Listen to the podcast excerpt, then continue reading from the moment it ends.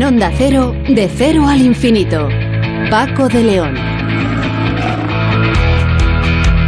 Señoras y señores, muy buenas madrugadas y bienvenidos a nuestra cita semanal aquí en Onda Cero, de cero al infinito, en este día o en esta madrugada en la que hemos celebrado las horas anteriores el Día Mundial del Cáncer. De, de, cáncer vamos a hablar precisamente en el, en el programa y de otros asuntos, como por ejemplo el pan. El pan es eh, un alimento clave dentro de la dieta mediterránea considerada por la Organización Mundial de la Salud como una de las más saludables del mundo. ¿Cuántas eh, veces hay que comer pan? ¿Cuánta cantidad de pan hay que comer, el pan engorda. Eh, de todo esto y demás cosas hablaremos con Beatriz Navia, que es doctora en farmacia y profesora del Departamento de Nutrición y Ciencias de los Alimentos de la Facultad de Farmacia de la Universidad Complutense de Madrid. Sonsoles eh, Sánchez Reyes nos eh, invita hoy a un paseo por la historia de auténtico cine, porque vamos a recordar precisamente la historia de los hermanos Lumière y aquel cinematógrafo que cambió el mundo para, para siempre y que nos puso todo al alcance de la mano. También hablaremos con Pilar eh, Navarro, eh, que es investigadora en eh, el Instituto de Investigaciones Médicas de Barcelona y en el Instituto de Investigaciones Médicas. con ella trataremos de conocer un trabajo muy interesante porque, por el que los investigadores han identificado un nuevo marcador, biomarcador, para el diagnóstico precoz del cáncer de páncreas. Imagínense que con un simple análisis de sangre eh, los médicos eh, puedan algún día, parece que no demasiado lejano, localizar esas células que les ponen en alerta porque denotan que es muy posible que exista un cáncer de páncreas. Esto es fundamental porque este tipo de tumores solamente tienen una solución, que es la intervención quirúrgica y cuanto antes se detecte el tumor, pues lógicamente más, eh, más posibilidades de, éxito habrá. Y eh, hablando de, cáncer, vamos a hablar también en esta ocasión con la doctora Concepción Pérez, jefa de la unidad del dolor del Hospital Universitario de la Princesa. Y hablaremos del dolor oncológico, cómo es este tipo de dolor. Haremos eh, preguntas a nuestra invitada como si todos los cánceres provocan dolor, cuáles son los cánceres más dolorosos, con qué instrumentos cuentan ahora los especialistas para paliar ese dolor y de las eh, nuevas eh, formas de tratar el dolor que ahora mismo existen, como eh, esa administración farmacológica dirigida directamente al líquido cefalorraquídeo que permite un mayor efecto terapéutico con menos dosis. En fin, un programa muy interesante, espero que les resulte interesante a todos ustedes, con la música que hoy nos va a traer un grupo que a mí personalmente me encanta, ellos son Foreigner.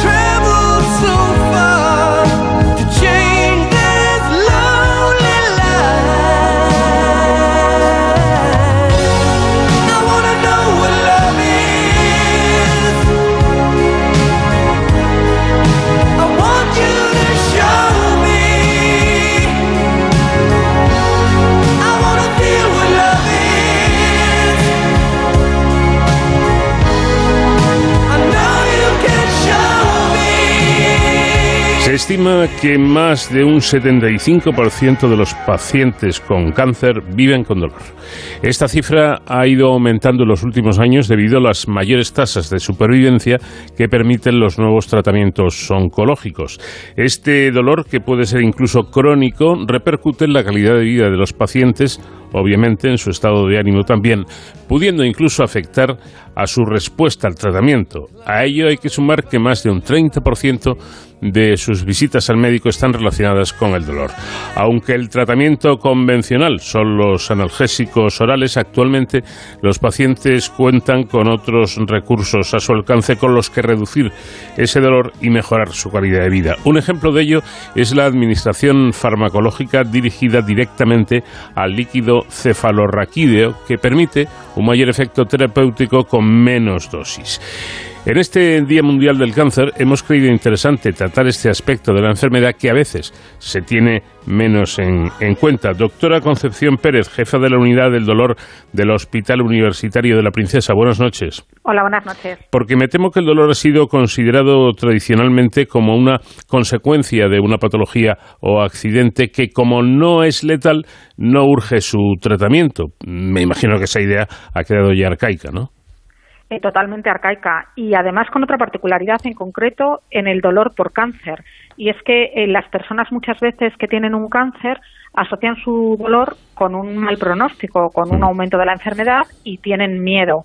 Y muchas veces el dolor por cáncer no es secundario a la enfermedad. Puede ser por otras muchas causas o secundarios a los tratamientos y no tiene por qué implicar un empeoramiento en su patología. Por ello, eh, sí que me gustaría hacer un llamamiento a todos los pacientes con cáncer que tienen dolor a que lo comuniquen a su oncólogo eh, para que se pueda hacer un tratamiento y un abordaje adecuado. Esto precisamente que dice usted me da pie a pensar que quizá, aparte de considerarlo hace años, como decíamos antes, como un tratamiento eh, no urgente, tal vez tal vez esto era así porque tampoco se sabía mucho acerca del, del, dolor y quizá había pocas herramientas para evitarlo. Hoy en día la cuestión ha cambiado, me imagino que sustancialmente. Sí, ha cambiado de una manera radical. El, el, arsenal terapéutico, tanto de fármacos que uno se puede tomar o aplicar tópicamente, se ha incrementado mucho, pero además, eh, como comentabas, pues eh, a, día de hoy existen otro tipo de tratamientos que ya se han demostrado que no solamente mejoran la calidad de vida del paciente, sino que en, algunos eh, pacientes, en algunas patologías, como por ejemplo puede ser el cáncer de pulmón, han demostrado supervivencias mayores o el cáncer de páncreas, porque quitar el dolor no solo aumenta la calidad de vida, sino que muchas veces prolonga, eh, pues eso, toleras mejor los tratamientos, llevas un mejor tratamiento, etcétera, y hace que bueno que el arsenal sea muchísimo mayor con mm. tratamientos tanto como con fenolizaciones, como como comentabas, con terapias que van con fármacos en muy poca dosis, dirigido justo al lugar donde se produce el dolor, a través de los nervios, a través del líquido cefalorraquídeo, de, de todas las raíces nerviosas y de la, de la médula espinal. Eh, yo creo que mi experiencia personal puede ser un, buen ejemplo de esto que estamos hablando. ¿no? Eh, he estado dos veces ingresados en un hospital con una diferencia de años muy grande. La, primera vez que me, sometieron a una operación de, trauma, eh, bueno, pues las cosas de trauma suelen doler. Y, y, me decían el personal sanitario, incluso el médico, cuando decía, me duele mucho, a ver si es posible un calmante y tal, me decían, intenta aguantar, intenta aguantar. La segunda vez que hace fue eh, que fue hace muy, muy poco tiempo, eh, me decía todo lo contrario, que, que, no aguantara nada el dolor, que pidiera analgesia en cuanto eh, sintiera dolor. yo creo que el, el cambio es significativo, ¿no? Sí, además es que es muy importante. Mira, en, en el caso que comentas, em, para cualquier tipo de dolor, no tiene que ser un dolor por cáncer. Cuando hay un dolor agudo, sobre todo en el posoperatorio, se ha demostrado que el índice de complicaciones, si uno no lo trata, es mucho mayor. De complicaciones no hablo de dolor, hablo de desde tener un infarto, hacer una infección, etcétera, etcétera, complicaciones pulmonares, eh, nutricionales, en fin, es mucho mayor que cuando se trata. Pero es que además, cuando uno trata precozmente el dolor agudo, pues evita convertirse en crónico. Y esto lo podemos trasladar a los pacientes con cáncer. Cuando un paciente empieza con, con un dolor eh, en, el, en, un, en una etapa de su vida en la que está viviendo con un cáncer, el tratamiento precoz hace que sea más fácil abordarle y que muchas veces ni siquiera llegue a cronificar. Y lo que decíamos, cuando además el dolor es crónico, tenemos un arsenal terapéutico totalmente novedoso que permite que la mayoría de los pacientes consigan tener un dolor controlado. Mm, yendo a lo específico, ¿cómo es el dolor oncológico? Pues el, dolor oncológico se caracteriza porque puedes tener muchos tipos de dolor, ¿vale? Entonces puedes tener, o sea, por ejemplo, cuando hablabas de prevalencias, un 30% de los pacientes al diagnóstico, eh, cuando se les diagnostica el cáncer, tienen dolor. Pero es que esto, cuando están en, con una enfermedad avanzada, hasta el 90% de ellos sufren dolor. Y el dolor que pueden tener puede ser muy distinto. Puede ser un dolor debido al, al, propio, al propio cáncer, ¿no? Entonces, dentro de este dolor dependiendo de si el cáncer está afectando a una víscera, a una zona como puede ser un hueso o a un nervio, van a tener dolor diferente y se va a tratar de una manera diferente. No va a responder igual a unos analgésicos que a otros. Y eh, también puedes tener un dolor secundario a los tratamientos. Por ejemplo, si tú, eres, eh, si tú has tenido un cáncer durante mucho tiempo y has necesitado utilizar corticoides durante mucho tiempo, pues puedes tener una osteoporosis, favorecer un aplastamiento, por ejemplo, en una vértebra, que va a darte dolor y va a ser un dolor diferente. O los tratamientos de quimioterapia, las cirugías, pueden dejar un dolor neuropático posterior que también va a, va a necesitar un tratamiento específico, diferente en cada tipo. Pero lo importante es que todo el mundo entienda que ese dolor es abordable, será con un fármaco o con otro por una vía o por otra, pero que es un dolor que es abordable y que se debe de comunicar y tratar. ¿Todos los cánceres provocan dolor y hay unos cánceres más dolorosos que otros?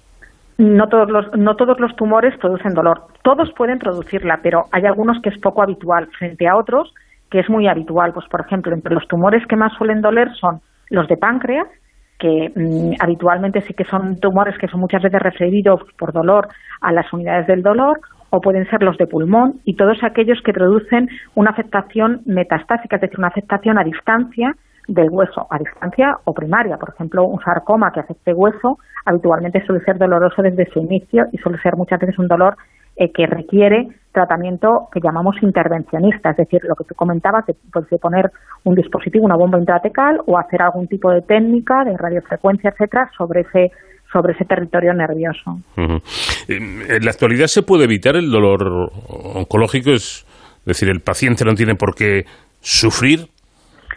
A ver, yo creo que hay que ser honestos y reconocer que hay pacientes con eh, pocos, gracias a Dios, pero eh, tenemos pacientes todavía que tienen un dolor muy complejo de quitar, muy, muy complejo, y que no consiguen erradicarlo del todo.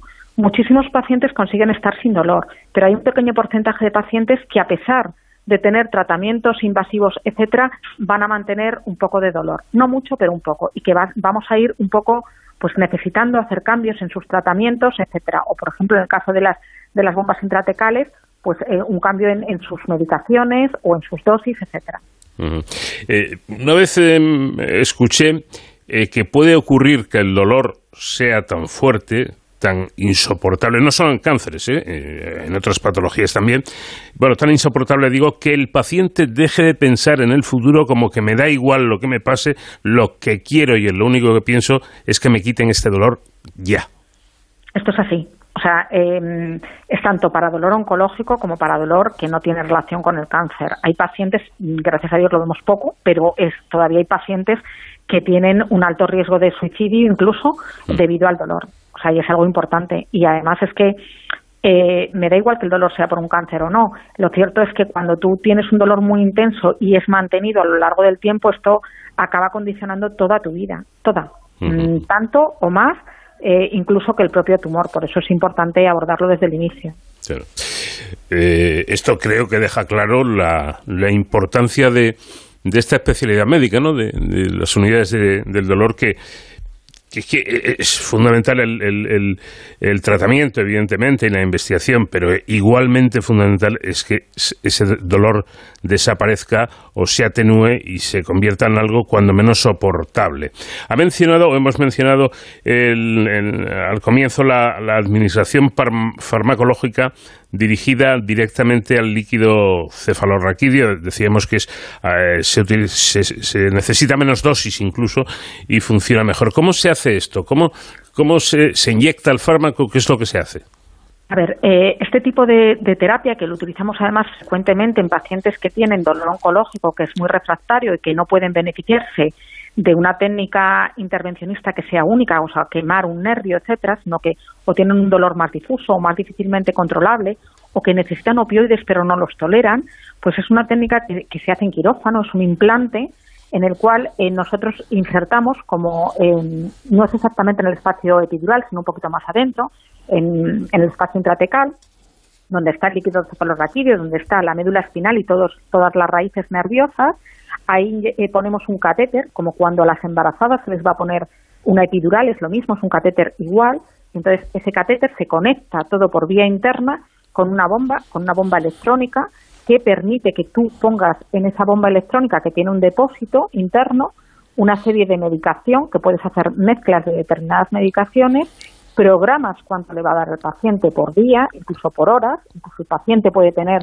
un mando en el que si tiene un momento de una crisis de dolor pueda darse fármaco para ese dolor que llamamos irruptivo y esto permite que el paciente tenga un control muy adecuado del dolor. ¿Por qué? Primero, porque cuando tú das morfina justo en el líquido cefalorraquídeo, donde están bañando ese líquido a todas las, todas las raíces nerviosas y toda la, médula espinal, estás consiguiendo que sea 300 veces más potente que una dosis oral, con lo cual esto permite que a mucha menos dosis tengas mucho mayor efecto y muchos menos efectos secundarios. Eso por mm. un lado. Y por otro lado, porque ese catéter se deja habitualmente cerca de la zona donde duele si es posible, dependiendo de los casos, en algún caso no se podrá, pero en general se puede dejar cerca de la zona donde duele. Y esto permite que también se puedan asociar otros fármacos como anestésicos locales o fármacos como ciconotida, etcétera, que van a permitir un aumento y una potenciación de la dosis de morfina que hemos añadido. Con lo cual es una medicación muy potente a dosis muy bajas que va a permitir muy buen control del dolor con muy pocos efectos secundarios para pacientes evidentemente que son refractarios a otro tipo de tratamientos o que no los han tolerado. Aparte de esto que es eh, muy importante, una cosa que me ha llamado la atención, porque esto eh, sí que parece peligroso, digamos, es que el dolor, dicen ustedes que puede llegar a hacer menos eficaz el propio tratamiento oncológico.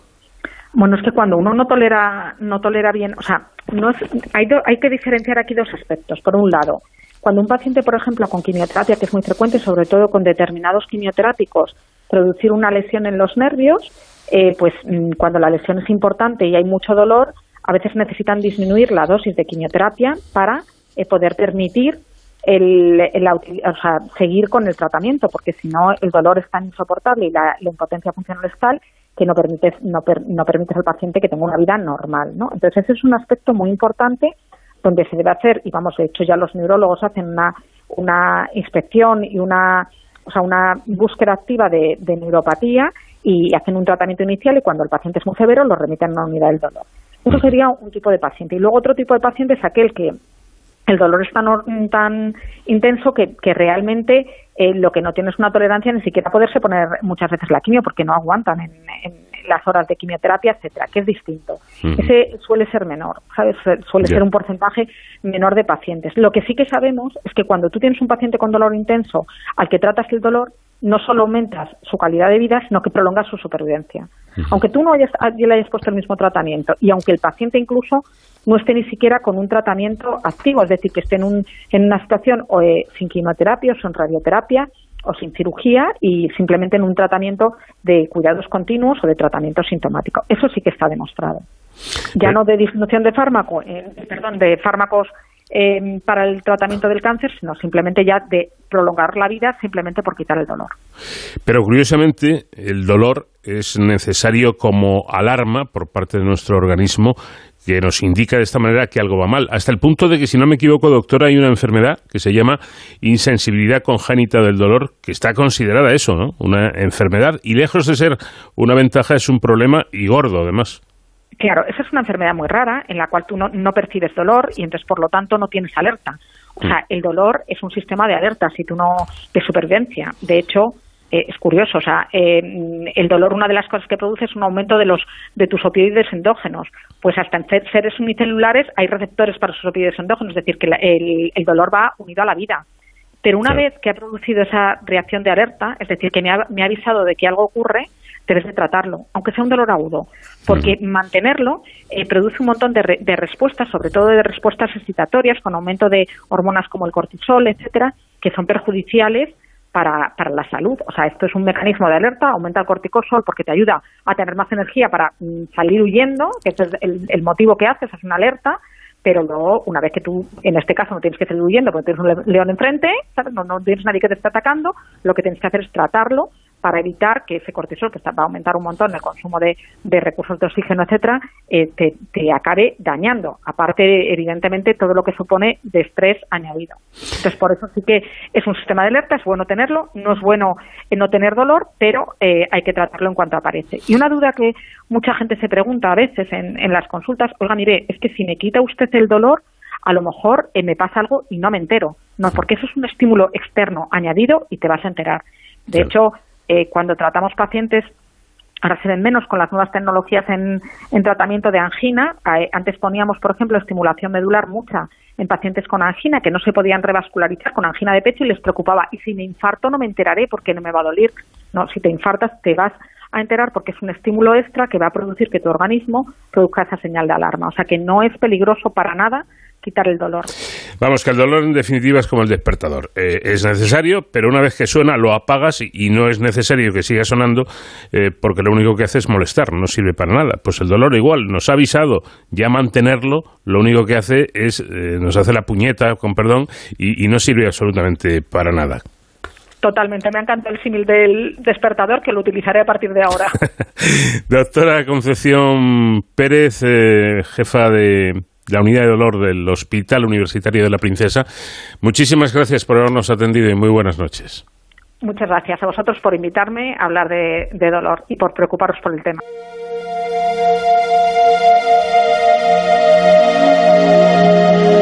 Vamos de cero al infinito en onda cero.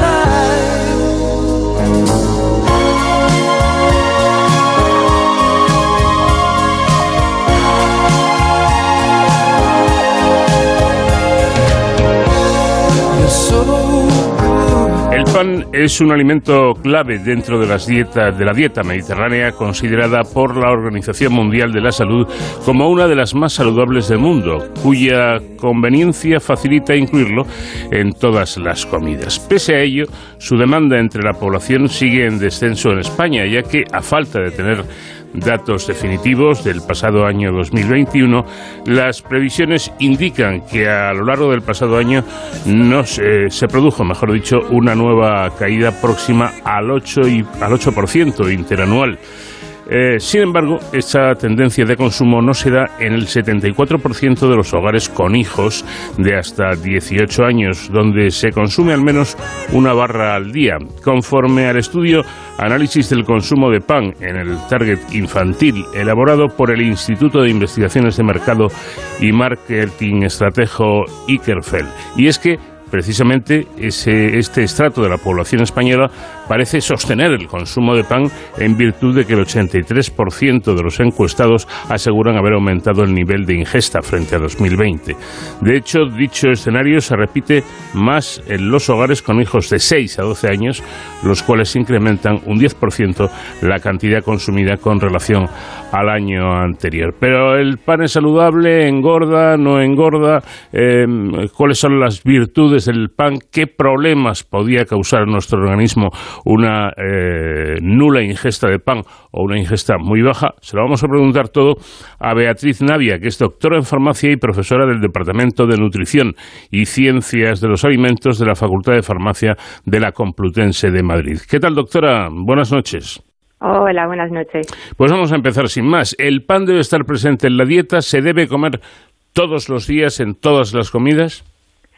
Bueno, pues por los hábitos alimentarios que tenemos, sí, porque realmente no hay una recomendación ¿no? de consumir eh, pan. Eh, hay una recomendación sobre el grupo de alimentos que serían los cereales y derivados, dentro de los cuales está el pan. Hmm. Está el pan, está el arroz, está la pasta, están otros cereales. Pero claro, si tenemos en cuenta que eh, de este grupo de alimentos hay que tomar como mínimo cuatro raciones al día y, que el arroz y la pasta pues no son alimentos que tomemos eh, todos los días y mucho menos varias veces al día, pues ahí el pan sí que va a ser fundamental ¿no? para alcanzar ese número mínimo de raciones de ese grupo de alimentos. Cuatro raciones al día, eso sería la cantidad em, recomendable o, más, o más indicada. Eh, ¿De cuánto, para hacernos una idea, eh, de, cuánto deberían ser las porciones o, cuánto pan deberíamos comer en total? Eh, media, ¿Media barra, un cuarto de barra? Pues es que no, no se puede decir, porque esas cuatro raciones que decimos son de cereales y derivados, no de pan. O sea, ah. es un grupo de alimentos en el que está el pan, está el arroz, está la pasta. Entonces, depende de lo que comamos, pues juntando todo hay que alcanzar esas cuatro raciones mínimas. Bueno, em, el pan engorda. ¿Esto es una leyenda negra? Bueno, le ha caído ese San Benito porque realmente lo que hace ganar peso es ingerir más energía de la que se gasta. Mm. Y la verdad que en ese sentido el pan, la cantidad de energía que aporta pues es moderada, aporta unas 250 kilocalorías por por 100 gramos, así que eh, pues dentro de una dieta global que a lo mejor hay que ingerir 2.000, 2.500 kilocalorías, pues no supone una, un gran aporte energético. Mm. ¿Y hay alguna situación en la que la ingesta de pan esté totalmente desaconsejada?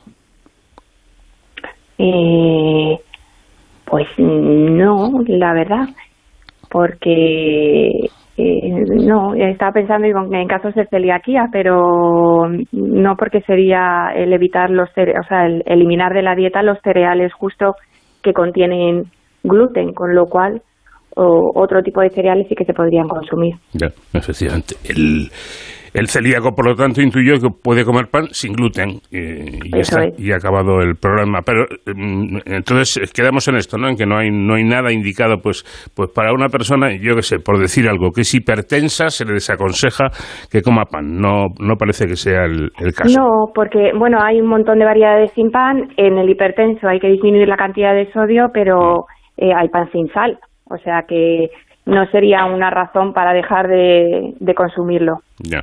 Eh, ¿Lleva mucho azúcar el pan?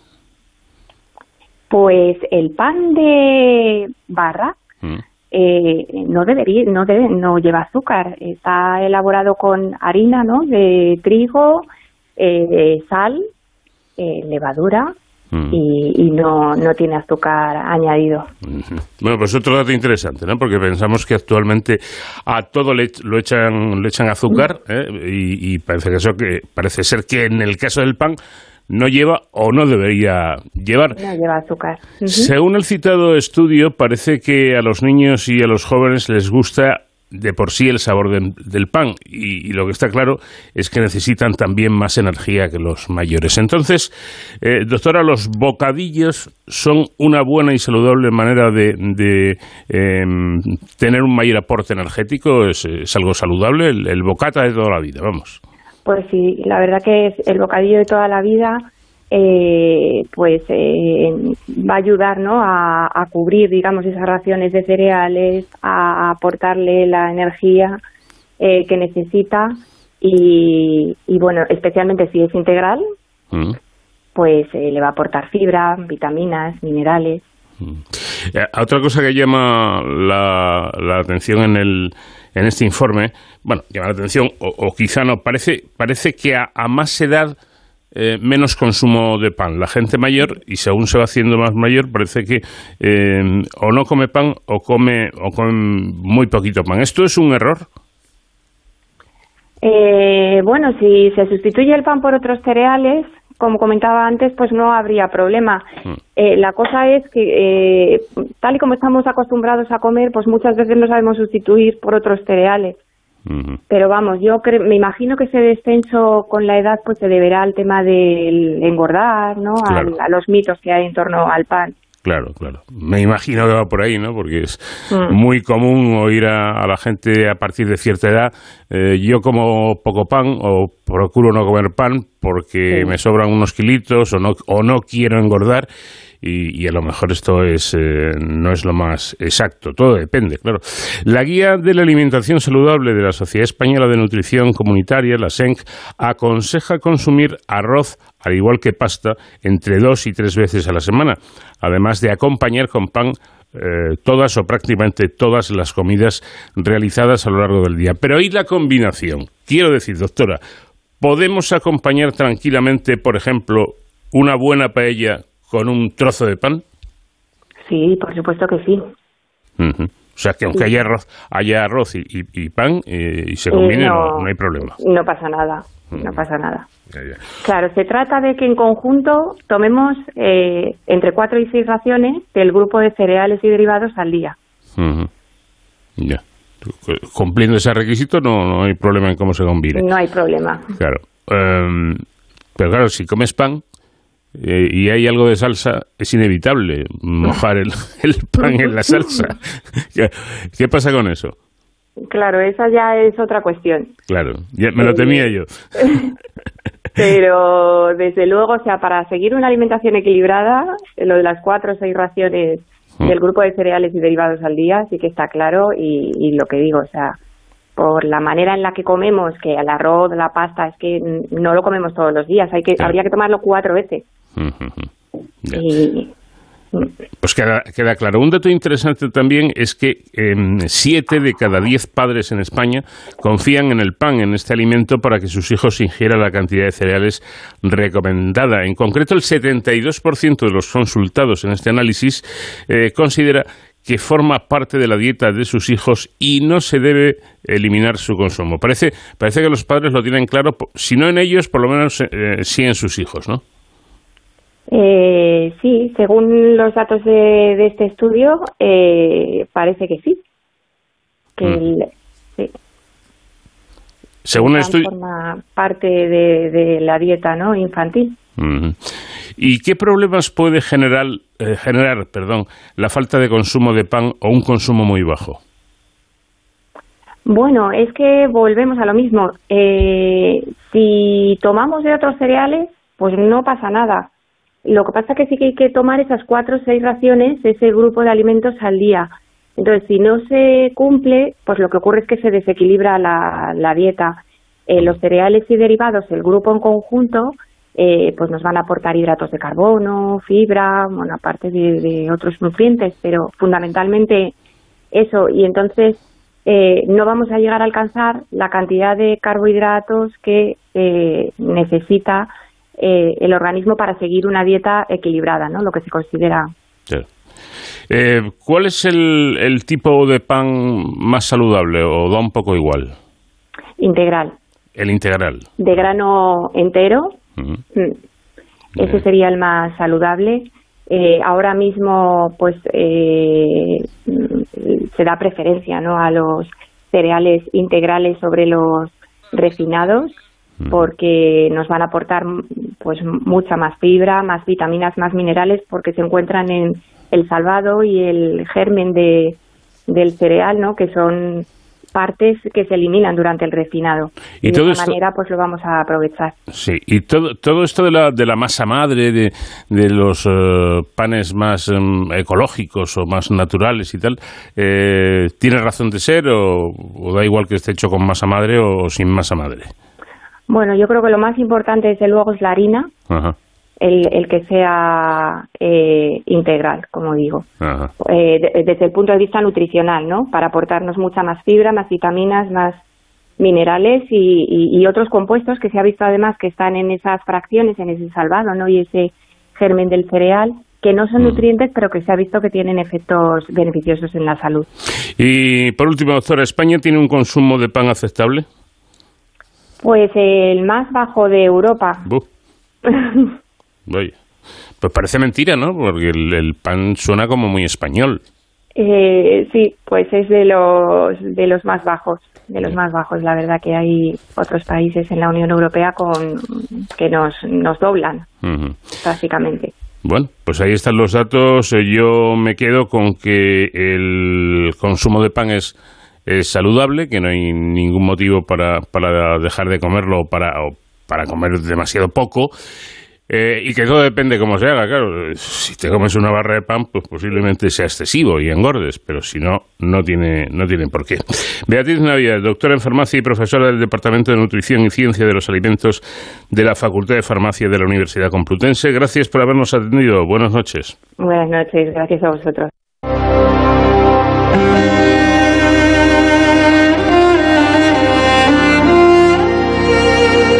Cuando el verano termina, parece que el tiempo lo echa de menos y de repente nos sorprende con un cambio en el que parece que vuelve el estío. Sonsoles Sánchez Reyes, ¿qué tal? Buenas noches. Muy buenas noches, Paco. Eh, recordemos que Víctor Erice dirigió una película sobre la vida del genial pintor hiperrealista Antonio López, titulada El sol del membrillo, y por ahí nos planteas hoy nuestro paseo por la historia, aunque a decir verdad hay varios veranillos. Todos hemos oído hablar del veranillo de San Martín. Alrededor del 11 de noviembre, la festividad de San Martín, unos días hay unas temperaturas más altas de lo habitual para esa época del año. En efecto, existen varios veranillos, como dices Paco. El veranillo del membrillo, también llamado veranillo de San Miguel, y veranillo de los arcángeles, pues San Miguel, el 29 de septiembre, es también la festividad de los arcángeles San Gabriel y San Rafael. En los países anglosajones a este fenómeno lo llaman Indian Sama. Existen refranes alusivos a este tema. El veranillo de San Martín dura tres días y fin, o el veranillo por San Martín ha de venir. De San Martín a Santa Isabel veranillo es, o veranillo del membrillo por San Andrés concluido. En occitano, sin embargo, los refranes con este santo indican nieve o frío, no veranillo. El nombre Veranillo de San Martín está ligado a una leyenda en torno a este santo, llamado el decimotercer apóstol o el apóstol de las Galias. En Francia, donde más se le venera, más de medio millar de pueblos se llaman San Martín y más de cuatro mil parroquias lo tienen de titular. Tras concluir la reconquista que se, se repobló el norte de España con franceses, trajeron sus devociones, siendo San Martín de Tours uno de los predilectos. Nació en el año 316 en Savaria, la antigua Panonia, una provincia romana en la actual Hungría, donde su padre, tribuno militar, formaba parte de una guarnición. Su padre, pagano, elegiría para él un nombre derivado de Marte, dios de la guerra. Recibió su educación en Pavía, Italia, entrando en contacto con la religión cristiana. Quiso huir al desierto para vivir el Evangelio, pero su padre, para librarle de esos pensamientos, con 15 años le enroló en la Guardia Imperial Romana. Durante este periodo bélico ocurrió el famoso suceso. A finales del año 337, estando destinado en Ambianum, la actual población francesa de Amiens, un día muy frío, cuando atravesaba la puerta de la ciudad, vio a un mendigo con escasa vestimenta que tiritaba. Apiadándose de él con su espada, cortó su capa en dos y le dio una mitad quedándose con la otra. Esta es la escena iconográficamente preferida para su representación. Los soldados romanos tenían que pagar la mitad del coste de su equipamiento en aquel momento. La otra mitad la pagaba el imperio. Martín regaló su mitad de la capa, la otra mitad no era suya. Se dice que Dios envió la Tierra meteorología templada unos días para que no pasara frío con media capa. En Cataluña, la tradición explica que en el momento en que Martín compartió su capa con el mendigo, dejó de nevar y el sol subió la temperatura, deshizo la nieve y salió el arco iris. Por eso en catalán llaman Arc de San Martí al arco iris. Esa noche Martín vio en sueños a Cristo vestido con la media capa que él había dado al pobre, explicando a los arcángeles que él era el soldado romano que le había ayudado y le decía, Martín, hoy me cubriste con tu manto. El suceso aparece narrado en la primera biografía del santo que escribió su discípulo San Sulpicio Severo, en vida de San Martín, completándola luego con su muerte y sepultura. San Martín se convirtió en uno de los santos más venerados durante siglos. Su día era fiesta en todos los reinos cristianos. Se hacía la matanza del cerdo y se festejaba también la cosecha. Severo cuenta que tras tener esta visión se hizo bautizar. Era catecúmeno, estaba preparándose para el bautismo en la Pascua del 339. A partir de este momento quiere dejar de ser soldado por no derramar sangre. Se presentó a su general, que estaba repartiendo recompensas a los militares, y le dijo, Hasta ahora te he servido como soldado. Déjame de ahora en adelante servir a Jesucristo propagando su religión. El general quiso darle su recompensa, pero Martín se negó. Repártelo entre los que van a seguir luchando en tu ejército. Yo me voy a luchar en el ejército de Jesucristo y mis premios serán espirituales. Martín se fue a Poitiers, donde era obispo el sabio San Hilario, y se unió a sus discípulos, comenzando su instrucción en filosofía y teología y su vida religiosa, con vistas a ordenarse diácono. San Hilario le cedió unas tierras en un sitio solitario y allá fundó el primer monasterio de Francia. Estuvo diez años dedicado a orar y estudiar las escrituras. Los habitantes de los alrededores refirieron curaciones por sus bendiciones. Solía decir, Fui soldado por deber y monje por inclinación y para salvar mi alma. En el año 356, Hilario debe exiliarse en Oriente y Martín viaja a Savaria con sus padres. En el camino fue asaltado por un ladrón al cual habló tan bien de Cristo que se arrepintió y se hizo cristiano. En Panonia, Martín logra convertir a su madre. Martín se fue a Milán, donde hizo vida monástica. De cuando en cuando predicaba al pueblo, por lo cual fue expulsado de la ciudad por el obispo Arriano, que había usurpado la sede. Entonces se fue a la isla de Albenga como eremita. Allí casi muere por comer por error una hierba venenosa. La leyenda cuenta que se le apareció la Virgen acompañada por Santa Tecla y Santa Inés y le sanó. Dos años vivió allí hasta que Hilario regresó a Poitiers y Martín se fue con él. Hilario fundó un recinto monástico y Martín fue de los primeros en formar parte. Allí realizó su primer milagro. Resucitó a un catecúmeno fallecido de fiebres. En el 371 falleció San Lidois, obispo de Tours, y el pueblo quiso que Martín fuera su sucesor, pero como sabían que se negaría, le mandaron llamar con la excusa de visitar a una enferma. En la catedral la multitud lo aclamó como obispo de Tours, por más que él se declarara indigno del cargo. Los obispos convocados dudaban de la idoneidad de Martín para ser obispo, sobre todo defensor, el obispo de Angers, pero como el pueblo presionaba, le ordenaron presbítero y obispo el 4 de julio del mismo año. Para siempre sería conocido como San Martín de Tours. Martín siguió viviendo como monje, aún siendo obispo. Se hizo construir una celda anexa a la iglesia, pero cansado de visitantes, se fue a un lugar solitario a orillas del Loira, donde luego estaría la abadía de Marmoutier, y se prepara una celda de madera rodeada de un pequeño jardín. Allí llegó a tener 80 discípulos, quienes vivían como él, vestidos con ásperas pieles, comiendo solo una vez al día y teniendo todo en común. Amante de la naturaleza, allí vuelve siempre buscando paz tras sus viajes apostólicos. Recorrió su diócesis dejando en cada pueblo un sacerdote. Fundó las parroquias rurales en Francia. La gente se admiraba al verle siempre alegre, amable y bondadoso con todos. Entre sus discípulos estuvo San Bricio, al cual Martín había tomado bajo su protección a pesar de su conducta poco recta, pero el santo no cejaba en llevarle al buen camino. Decía, Si Cristo debió soportar a Judas, yo tengo que soportar a mi Bricio. Bricio se reformó, tomó el hábito monástico en la primera comunidad fundada por Martín y llegó a ser su ecónomo y su sucesor en la sede de Tours. En una aldea cercana adoraban a un pino.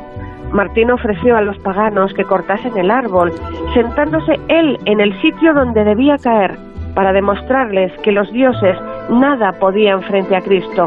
Así lo hizo, y el árbol cayó al lado opuesto, derribando el templo de un ídolo. Esto provocó la conversión de los paganos, que levantaron una iglesia en lugar del templo. Peleó duro para erradicar el paganismo y las herejías, destruía santuarios paganos, edificando iglesias sobre ellos. En Lerdoux y en Otón le apalearon y, de no ser por los soldados del imperio, le habrían matado. En sus 27 años como obispo se ganó el cariño de su pueblo y su caridad era inagotable. Su sucesor, Gregorio, recopiló sobre él datos de muchos testigos. Supo por revelación cuándo moriría y lo comunicó a sus discípulos. Murió el 8 de noviembre del 397 con unos 80 años en Can de Saint-Martin, un pueblo de la región central de Francia. Su cuerpo fue llevado a Tours. Dice la leyenda que en un barco sin velas ni remos, que río arriba subió sin tropiezo mientras los árboles florecían a su paso. Lo cierto es que sus reliquias fueron trasladadas por 2.000 monjes que formaron cortejo fúnebre entonando salmos. Fue sepultado el día 11 en un cementerio a las afueras de la ciudad y en esa fecha se celebra su fiesta. En el 412, San Bricio construyó allí una iglesia dedicada a San Esteban. En aquella época, las iglesias solo estaban dedicadas a los mártires, para custodiar el sepulcro. El 4 de julio del 473, San Perpetuo de Tours trasladó las reliquias a una nueva iglesia, la primera del orbe cristiano, dedicada a un santo no mártir, en un sepulcro de mármol, veneradísimo durante siglos. La colegiata de San Martín en Tours se convirtió en un gran centro de peregrinación. Los reyes francos de la dinastía merovingia sentían gran devoción por el santo y la visitaban a menudo, la reliquia de la mano del santo era una de las más veneradas. En el año 507, el rey Clovis atribuyó una victoria contra los visigodos a la ayuda de San Martín, que desde aquel momento se convirtió en el santo patrón de los caballeros francos y protector de la realeza francesa. Actualmente sigue siendo uno de los santos protectores de Francia. La capa de San Martín era llevada como amuleto en las batallas y para custodiarla surgió el cargo de capellanos. Con la dinastía carolingia, la devoción a San Martín continuó. Carlomagno estableció la capital en Aquisgrán. Allí hizo construir un recinto palaciego con una iglesia de planta octogonal. Hizo traer las reliquias más apreciadas del reino, entre ellas la media capa de San Martín. Fue guardada en una urna en un pequeño santuario. Como al medio manto, llamaban capela, capilla, la gente decía, vamos a orar donde está la capilla. De ahí la palabra capilla. Una reliquia de la capa se veneró en Amiens durante siglos. La dinastía sucesora, los Capetos, le siguió teniendo mucha devoción. El nombre del primero de esos reyes, Hugo Capet, procedería también de la capa. En 1562 los calvinistas incendiaron el templo y profanaron las reliquias del santo, salvándose un hueso y parte del cráneo, hoy venerados en la basílica homónima de Tours. Durante la Revolución Francesa, la antigua colegiata fue parcialmente destruida, usándose como establo, y después demolida salvo dos torres que aún subsisten, la Torre del Reloj y la Torre Carlomagno. Pero el culto a San Martín no decayó.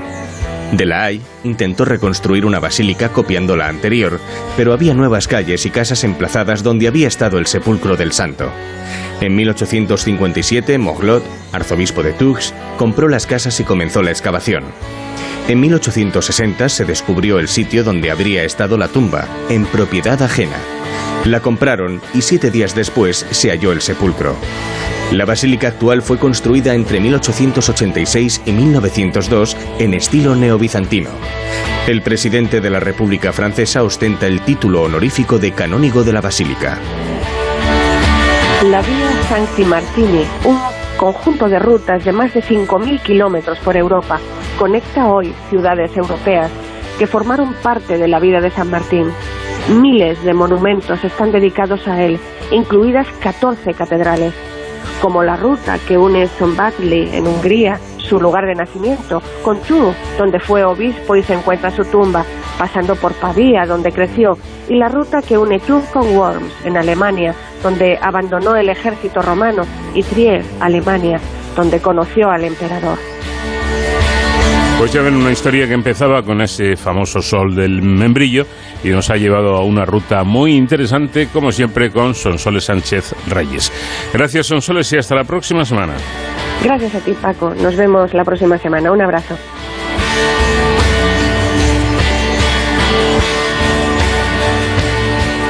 De cero al infinito.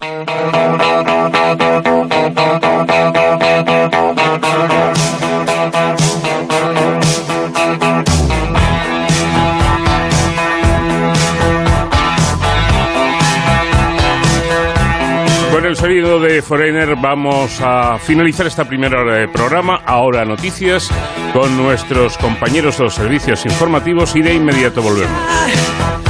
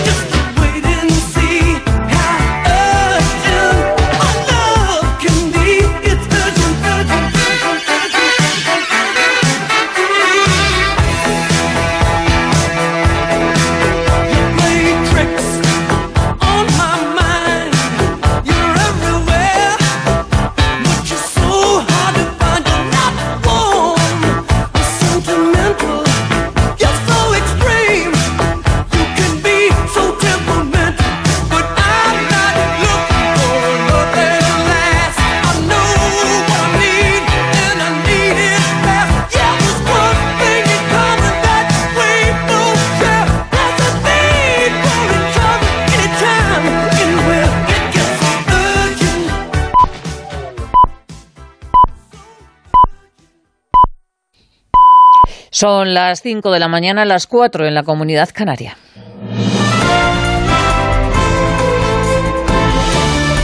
Noticias en Onda Cero.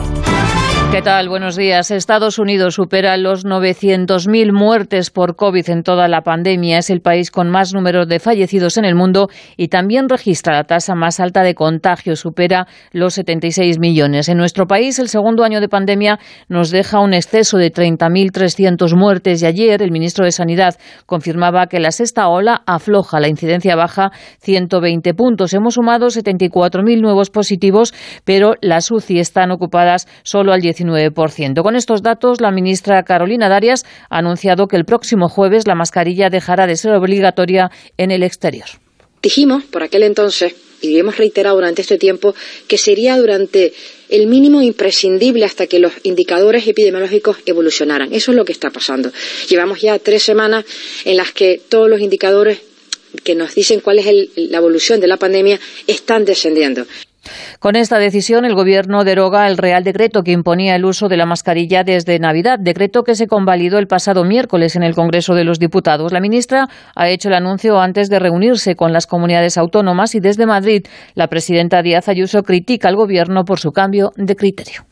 Es que nos está mareando. Primero el pasaporte COVID en unos sitios sí, luego en otros no. La mascarilla era importante, luego no. Y no, ha contenido la sexta ola. Se está demostrando además que los espacios exteriores no es necesaria, solo si el lugar está muy concurrido. Y, por eso hace una misma hace una semana tan solo el propio Ministerio de Sanidad decía que eran obligatorias y ahora ya no lo van a ser. En fin, no paran de cambiar de criterio. La mascarilla seguirá siendo obligatoria en todos los lugares públicos y en los espacios cerrados y el Endacari Íñigo Urcullo se muestra prudente y dice que su efecto ha sido positivo. En ese foro realizaremos nuestra aportación. Como saben, analizamos la situación día a día y creo que es conveniente analizar la evolución el mismo lunes y también las previsiones para las próximas semanas antes de que nosotros podamos adelantar una posición. En todo caso, quiero subrayar también que este invierno, así como el invierno anterior, la mascarilla ha tenido una doble efectividad, no solamente en contra de la COVID, sino también contra la gripe. La reina Isabel II se convierte este domingo en la única monarca británica que cumple 70 años en el trono. En las siete décadas ha sido testigo de nuestra historia reciente, desde la Guerra Mundial a la pandemia. Corresponsal en Londres, Celia Maza. A lo largo de estas siete décadas ha sido una constante en una era de rápidos cambios sociales y políticos, una figura clave a nivel global. Ha visto prácticamente de todo, guerras, imperios, terrorismo, pandemias e incluso un Brexit. Aunque el aniversario llega empañado por la ausencia de su difunto marido, varios conflictos familiares, una salud debilitada y un gobierno en pleno caos por el Partygate. La monarca pasará el fin de semana en la más estricta privacidad. La bomba y boato se dejarán para el 2 de junio, que es el día de su coronación. El domingo preferirá estar alejada del foco porque al fin y al cabo su subida al trono marca el aniversario de la muerte de su padre. Así que como en años anteriores estará en Sandringham, una gran finca situada al este de Inglaterra donde su esposo pasó sus últimos años leyendo, pintando y dando tranquilos paseos. A sus 95 años Isabel II no se plantea abdicar, aunque el heredero al trono, el príncipe de Gales y el príncipe Guillermo tienen cada vez más peso, por lo que los expertos hablan de una transición Y sepan también que en Marruecos la operación para rescatar al pequeño Ryan entra en una fase decisiva. Los equipos de rescate trabajan a destajo y siguen cavando un túnel y faltan solo tres metros para llegar hasta la cavidad del pozo donde se encuentra el niño. Ryan cayó al pozo de 32 metros el pasado martes y se desconoce el estado de salud. El sorteo de la Copa del Rey ha emparejado para semifinales al Rayo con el Betis y al Atleti de Bilbao con el Valencia. Los partidos de ida se jugarán el próximo miércoles. En la Liga, el Getafe se ha impuesto 3-0 a Levante y hoy se juegan el Osasuna Sevilla, Mallorca Cádiz, Celta Rayo y el Elche a la vez. Un encuentro, dice Fran Escriba, importante y decisivo en el que se juegan los puestos de descenso. Para mí es el partido más importante del que vamos a afrontar. Y el próximo es mañana ante el Alavés, un equipo que está con nosotros pues, jugándose eh, los puestos de, abajo, de no estar ahí. Y por lo tanto es el partido más importante porque es el inmediato, porque es un rival directo, porque por supuesto hay enfrentamientos también de la zona baja. Bueno, no lo voy a preparar diferente, todo lo contrario. Lo preparamos con la misma ganas, con la misma ambición y, y la misma concentración que hemos hecho siempre. Nueva cita con la información a las 6 de la mañana y todas las noticias actualizadas en onda ondacero.es. Síguenos por internet en ondacero.es.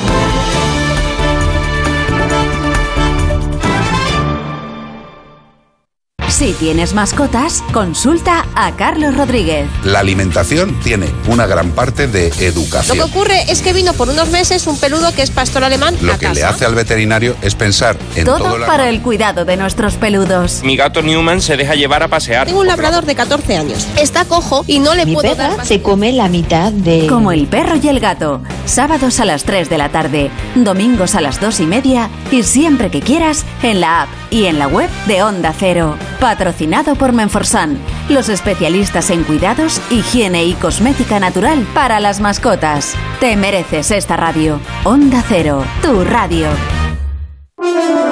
Cada mañana en Más de Uno, las entrevistas que marcan la actualidad. Ministro de la Presidencia, Felipe Bolaños, buenos días. Buenos días. ¿Usted cree que va a quedar en una anécdota? Porque no es solo que él vote por errores, que luego él denuncia que la mesa de la Cámara no le ha atendido cuando él ha ido a pedir votar presencialmente y no se le atiende. Él está denunciando que se han vulnerado sus derechos como diputados. Hay docenas de errores en, en las votaciones cada semana en el Parlamento. Si cada vez que se equivoca alguien en la votación hay que repetir la votación, no harían otra cosa los diputados y las diputadas. Estarían repitiendo votaciones continuamente. Más de uno con Carlos Alsina. De lunes a viernes desde las 6 y siempre que quieras en la web y en la app. Te mereces esta radio. Onda Cero, tu radio.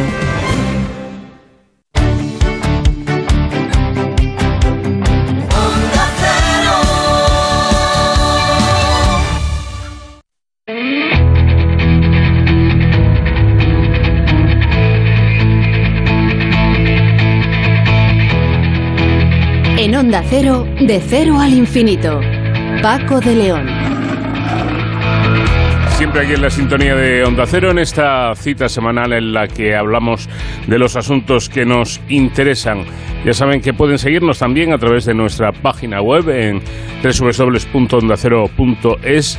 Buscan programas y en programas este de cero al infinito y ahí en el podcast pueden escuchar el programa a la hora y el día que ustedes eh, lo deseen sin ningún problema. Bueno, decíamos antes eh, que hemos celebrado el día o conmemorado el día eh, mundial del cáncer.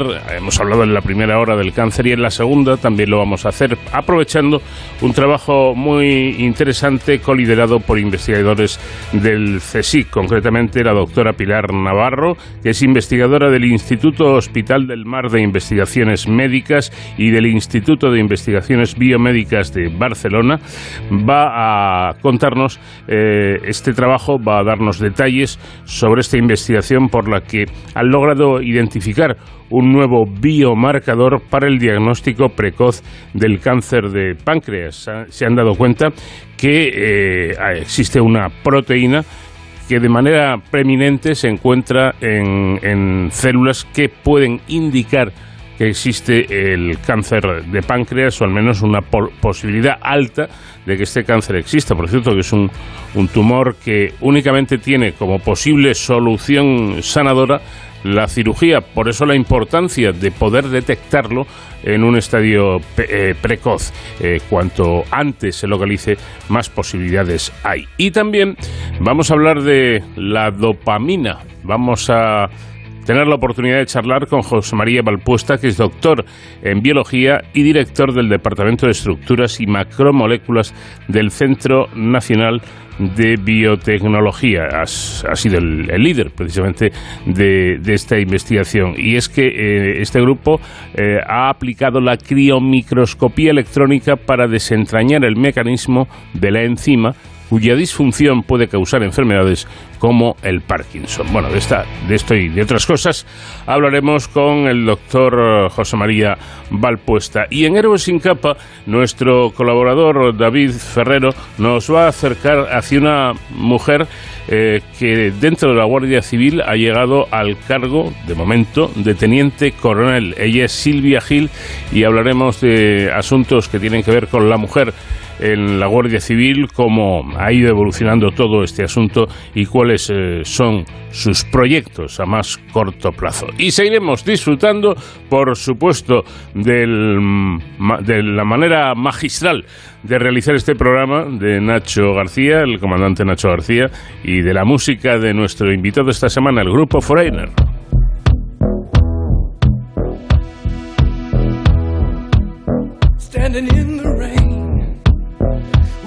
Hung low.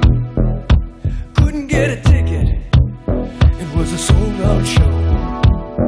Heard the roar of the crowd, he could picture the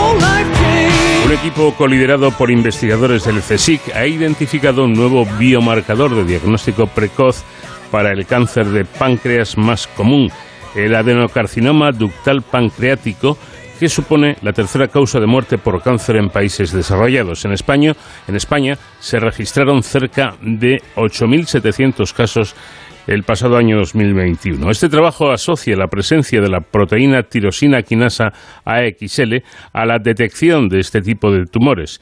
Este descubrimiento supone un gran avance porque permitiría la detección a través de un análisis de sangre y porque hasta ahora no existe ningún biomarcador para la detección temprana de este tipo de cáncer. El hallazgo ha sido liderado por investigadores del Instituto Hospital del Mar de Investigaciones Médicas y del Instituto de Investigación Biomédica de Barcelona, centro del CSIC asociado al Instituto de Investigaciones Biomédicas. Doctora Pilar Navarro, investigadora en ambas instituciones, ¿qué tal? Buenas noches. Hola, buenas noches. Bueno, esto quiere decir que mediante un sencillo análisis de sangre se podría detectar este tipo de cáncer. Bueno, eh, hay que puntualizar. El, el, marcador efectivamente se encuentra en, en, sangre porque es una, bueno, es una molécula que se expresa en la superficie de las células tumorales, pero se puede secretar al torrente sanguíneo. Entonces, efectivamente, en la muestra de sangre del paciente se puede detectar este marcador. Pero eh, decir que eh, sería la única prueba de diagnóstico no es correcto. En realidad, este es una primera señal de alarma que puede darnos una idea de que se está desarrollando el tumor y tiene que ser corroborado con otras pruebas más, más sofisticadas de imagen, etcétera. Mm. La ventaja que tiene es que es un marcador muy fácil, o sea, es una prueba muy, muy poco invasiva y muy, de muy bajo coste, con lo cual para empezar con esta, ante una sospecha, empezar con este marcador, pues puede ser de gran utilidad para el diagnóstico, efectivamente. Eh, en cualquier caso, la existencia, porque de eso se trata precisamente, de la existencia o no de esta proteína AXL, indica que indefectiblemente hay células malignas o no tan indefectiblemente, pero digamos que, que da una pista, ¿no? Que, que alerta. Totalmente. Totalmente, es una señal de alerta. Eh, es prácticamente imposible que con un marcador de sangre puedas decir con 100% de seguridad que hay una patología concreta. Pero en este caso sí que está muy asociado a que pueda tener eh, este tipo de, tumor, sobre todo unido a otros otros mm, historiales del paciente. Entonces, digamos que sí, que, es un marcador que va a permitir, mm, ante sospechas que antes a lo mejor no se avanzaba porque suponía hacer pruebas mm, demasiado costosas y no se valoraba que fuera suficiente el, el estado del paciente, en este caso sí que se puede eh, realizar este test que es muy que sería de bajo coste mm. Eh, para confirmar si puede estar desarrollándose un tumor o no. Y, estaríamos hablando de, de, cáncer, de que esta prueba sería válida para cáncer de páncreas o sirve para cualquier otro tipo de cáncer.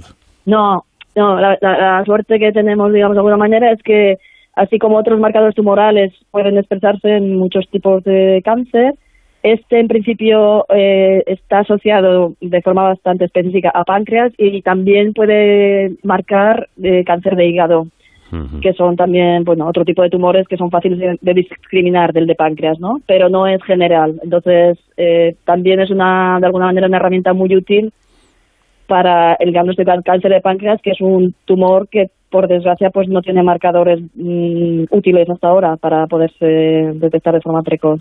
Bueno, otra cosa interesante. Es un tumor de, gran malignidad, perdona. Entonces, pues, esa es la relevancia, ¿no? Exacto. De poderlo diagnosticar con, con mayor anticipación que, que con los marcadores actuales. Bueno, eh, iba a decir que, que eh, para demostrar la utilidad diagnóstica de este biomarcador mediante análisis de sangre, usted, eh, ustedes analizaron muestras de más de 200 pacientes con pancreatitis crónica y con tumores de páncreas. Y se demostró, y a mí esto me parece lo interesante, que la proteína es capaz de discernir entre pancreatitis crónica y tumor, ¿no es así? efectivamente.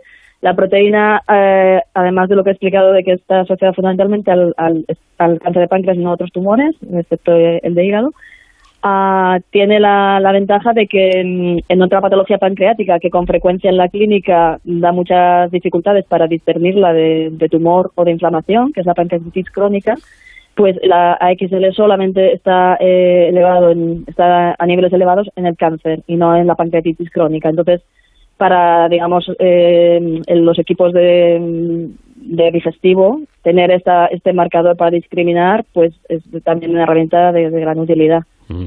Bueno, como es de gran utilidad, eh, la, eh, esa capacidad que decíamos de distinguir pancreatitis de tumor, porque supongo yo que la pancreatitis crónica es una patología o puede ser una patología que dificulte el diagnóstico del cáncer de, páncreas. Efectivamente, efectivamente. Sí, sí, tiene una sintomatología eh, muy solapante con lo que puede ser el paciente que tenga cáncer y a nivel de técnicas de imagen, etcétera, también muchas veces es difícil mm, distinguirlo. Entonces, muchas veces es necesario pues hacer intervenciones más, más invasivas, una endoscopia o que supone pues también pues, una complejidad añadida al diagnóstico y que muchas veces mm, bueno pues se podría evitar si tenemos un marcador de este tipo que con una analítica en sangre te puede dar una pista de si es tumor o es simplemente la, la inflamación de pancreatitis crónica. También hay que tener en cuenta que la escasez de marcadores provoca que solo el 20% de los pacientes se puedan operar a tiempo, propiciando de esta manera la metástasis y la resistencia al, al, tratamiento. Por tanto, doctor, estamos hablando de un descubrimiento que puede dar un vuelco mm, importantísimo a la diagnosis de esta patología. Sí, bueno, nosotros lo que esperamos es esto, que con este hallazgo podamos cambiar las estadísticas que hay actualmente en, cáncer de páncreas, que como dices, eh, el 80% de los pacientes cuando llegan a la consulta están en fases muy avanzadas que no pueden ser operados, que es la única mm, curación mm, de este cáncer. Mm. Y porque como, como mencionas, cuando ya está en esa fase avanzada es un tumor que no responde a las terapias convencionales, como otros casos, y, y, por tanto pues tiene una supervivencia muy elevada. Estamos hablando que en las fases avanzadas del tumor, pues menos del 10% de los pacientes mmm, sobrevive cinco años. Mientras que los que consiguen ser operados, pues esta supervivencia aumenta de una forma muy significativa. Entonces, si con este marcador podemos incrementar el diagnóstico precoz y, aumentar el número de pacientes que son susceptibles de, cirugía, pues claro, esta, esta supervivencia podría aumentarse hmm. de manera considerable. Es eh, importante subrayar lo que acaba de decir nuestra invitada, que en, este, en el caso del cáncer de páncreas, la única opción de tratamiento es la cirugía. Ahí no valen fármacos ni nada, sino el pasar por el momento. Por ¿eh? el momento. la investigación es una de las áreas también muy, muy abiertas para conseguir mejorar esto, pero actualmente las terapias que en otros tumores funcionan de forma eficaz no, son, no lo son para, para páncreas, por desgracia.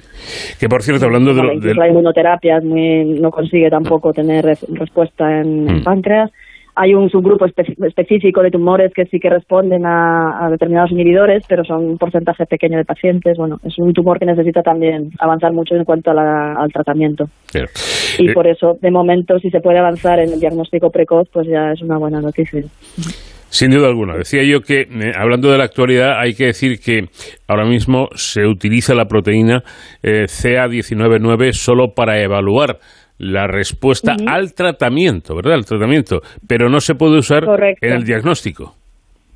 Correcto, este marcador es, el único que está aprobado a nivel de legislación sanitaria para cáncer de páncreas, pero los oncólogos siempre mencionan que su utilidad diagnóstica no, no es tal, porque es muy inespecífico. De hecho, por ejemplo, en pancreatitis crónica también está con frecuencia elevado este marcador, y entonces a nivel diagnóstico no se utiliza. Se utiliza para eh, seguir en la respuesta al tratamiento de los pacientes, para, sí, para en, este, en esta función, pero no para diagnóstico. Nuestro marcador, de hecho, eh, cuando se asocia, o sea, digamos, se determina a la vez este marcador aprobado, el CA19 y nuestro biomarcador, conseguimos una sensibilidad y una especificidad casi del 100%, con lo cual la doble determinación es todavía más potente como, como método de diagnóstico que, que nuestro marcador de forma aislada. Claro. ahí, quería llegar yo precisamente, ¿no? Lo que acaba de, mencionar, eh, eh, lo de poder combinar ambas cosas es, es lo ideal. Eh, el, resultado cercano al, al 100%, con lo cual este estudio, este descubrimiento de la AXL combinada con la CA199, pues sería un método casi infalible. ¿no? Yo creo que eso sería lo. En este caso podríamos decir algo así, porque efectivamente el marcador AXL de forma individual hay un porcentaje de falsos negativos, digamos, porque no el 100% de los tumores pancreáticos lo expresan, hay un porcentaje de tumores bajo, pero que, que no lo presentan, que es un campo de estudio también que queremos analizar. Y entonces estos se quedarían fuera en el, en el test, digamos, de, de cribado con este marcador. Mm. Pero si añadimos el marcador que ya está en uso actualmente en clínica de CA19-9, estos, estos pacientes serían rescatados. Entonces tendríamos efectivamente un, un test completo para, para todos los pacientes con cáncer de páncreas. sí. Eh, y por ahí eh, iría un poco el, el futuro, con- supongo que, que ampliación de- del estudio, pero el poder combinar distintas herramientas, en este caso proteínas, para hacer un diagnóstico lo más eh, certero posible. Claro. Esto en, en todas las patologías y en cánceres en general, cuando hay biomarcadores de este tipo, de, que se pueden detectar en sangre y solubles, era para aumentar la sensibilidad y conseguir llegar a eso, a un 100%, suele ser necesario combinar marcadores, ¿no? Entonces, eh, se habla de paneles de marcadores, pero bueno, en este caso serían solo dos, con lo cual el coste, tan, o sea, cuantos menos tienes, digamos, pues el coste es más bajo y es más realista poderlo trasladar a clínica. Eh, por lo tanto, bueno, en este caso nosotros pues tenemos la, la fortuna, ¿no? De que AXL combinado con CA199 consigue llegar a unos niveles pues prácticamente de una alta fiabilidad. Ujú. Bueno, dicen eh, además eh, ustedes que están muy interesados en saber por qué algunos cánceres no expresan AXL. ¿Tienen pistas? Correcto. Bueno, estamos, como sabes, ahora ha pegado un avance enorme la, la genética o la- el estudio molecular de los de los cánceres y ahora se habla pues de muchos subtipos moleculares de cáncer en función de esta firma genética, ¿no? Entonces, cáncer de páncreas, como es un tumor de menor incidencia, siempre va un poco a la cola en, en nuestros estudios respecto a otros cánceres, pero sí que ya también se han, se han descrito estudios multicéntricos que, caracteriz- que, subclasifican el cáncer de páncreas no como un cáncer general, sino con subtipos moleculares. Entonces, ahora uno de los pasos que nosotros queremos explorar es si esta deficiencia de AXL en algunos casos de pacientes se asocia con esta firma genética diferente de los grupos que se han clasificado y poder también pues mm, entender que qué rutas celulares hay dentro de la célula que hace que, que AXL esté expresada o no en el tumor. Pero esto se puede asociar seguramente a los estudios genéticos que se han realizado recientemente que son un avance enorme para el cáncer, eh, este, este tipo de secuenciación de tumores, ¿sabes? Que es la, un poco el siguiente paso de la medicina personalizada, medicina de precisión y, y todo esto que, que es ahora la revolución también para el cáncer. Pues pre- precisamente hablando de precisión, eh, de lo que se habla para un futuro eh, más o menos próximo, eh, son los tratamientos Diana. Y yo creo que, me Mm. imagino que para llegar a esos tratamientos Diana eficaces eh, y, y que den muy buenos resultados, habrá que seguir investigando los biomarcadores, ¿no? Por supuesto, además, esta proteína que mencionamos es un marcador porque la célula la, la está expresando en niveles elevados porque confiere una ventaja al tumor. Entonces, es una proteína que también es diana terapéutica. Es decir, no solamente sirve para señalizar que el pan, que el tumor está creciendo y porque por suerte se secreta y se puede detectar en la sangre, sino que también su función biológica en la célula tumoral es importante para que el cáncer progrese. Entonces, eh, otra línea, digamos, que abre este estudio es eh, utilizar como diana dirigida a XL para neutralizarla también con tratamientos que ya existen en el mercado, de hecho, en otros tumores. O sea que, que esto también es algo que se puede explorar para páncreas, el uso de inhibidores de AXL como terapia, que por supuesto esto es un, está en un estado todavía pues más incipiente, que necesita hacer estudios preclínicos en modelos animales y que es otra línea que está abierta, en, no solo en nuestro grupo, o sea, hay ya varios grupos de investigación explorando esta posible diana dirigida de, de tratamiento. Bueno, pues demos un poquito de, de tiempo al tiempo, dejemos que los investigadores hagan su, su trabajo y, Sí. y de momento, pues eh, yo creo, eh, Pilar, que, que, mm, eh, noticias como estas son muy buenas noticias, ¿no? Sí, yo quiero ser cauta también mencionando que el estudio, como has, has dicho, son solo 200 pacientes. Entonces, Claro. para que esto, porque hay gente que está contactando diciendo quiero hacerme el test, para trasladar un test a, a la práctica clínica es un proceso que ya está también un poco fuera del alcance de, los investigadores, ¿no? Por una parte, hay un primer paso que sí que nosotros eh, vamos a, a llevar a cabo y lo queremos hacer pues lo más rápido que podamos, que es validar este estudio en una cohorte ya de miles de pacientes para poder acotar el, el valor numérico del test de diagnóstico que habría que utilizar. pero luego queda todo un paso de regulación sanitaria para para valorar eso, el coste-beneficio de este tipo de test y, y su implantación en, en, la práctica del hospital. Entonces, claro, esto lleva pues unos tiempos que yo tampoco puedo aventurarme a decir cuánto puede ser. ¿eh? Entonces, es algo que, que ya sabemos, ¿no? La investigación requiere, pues, un tiempo para llevar hasta, hasta la práctica médica los resultados que, que se encuentran. ¿no? Pues doctora Pilar Navarro, muchísimas gracias por habernos atendido. Buenas noches. Nada, muchísimas gracias a vosotros. Buenas noches y gracias por vuestro trabajo.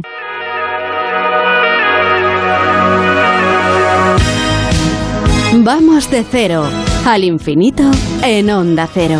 Paco de León.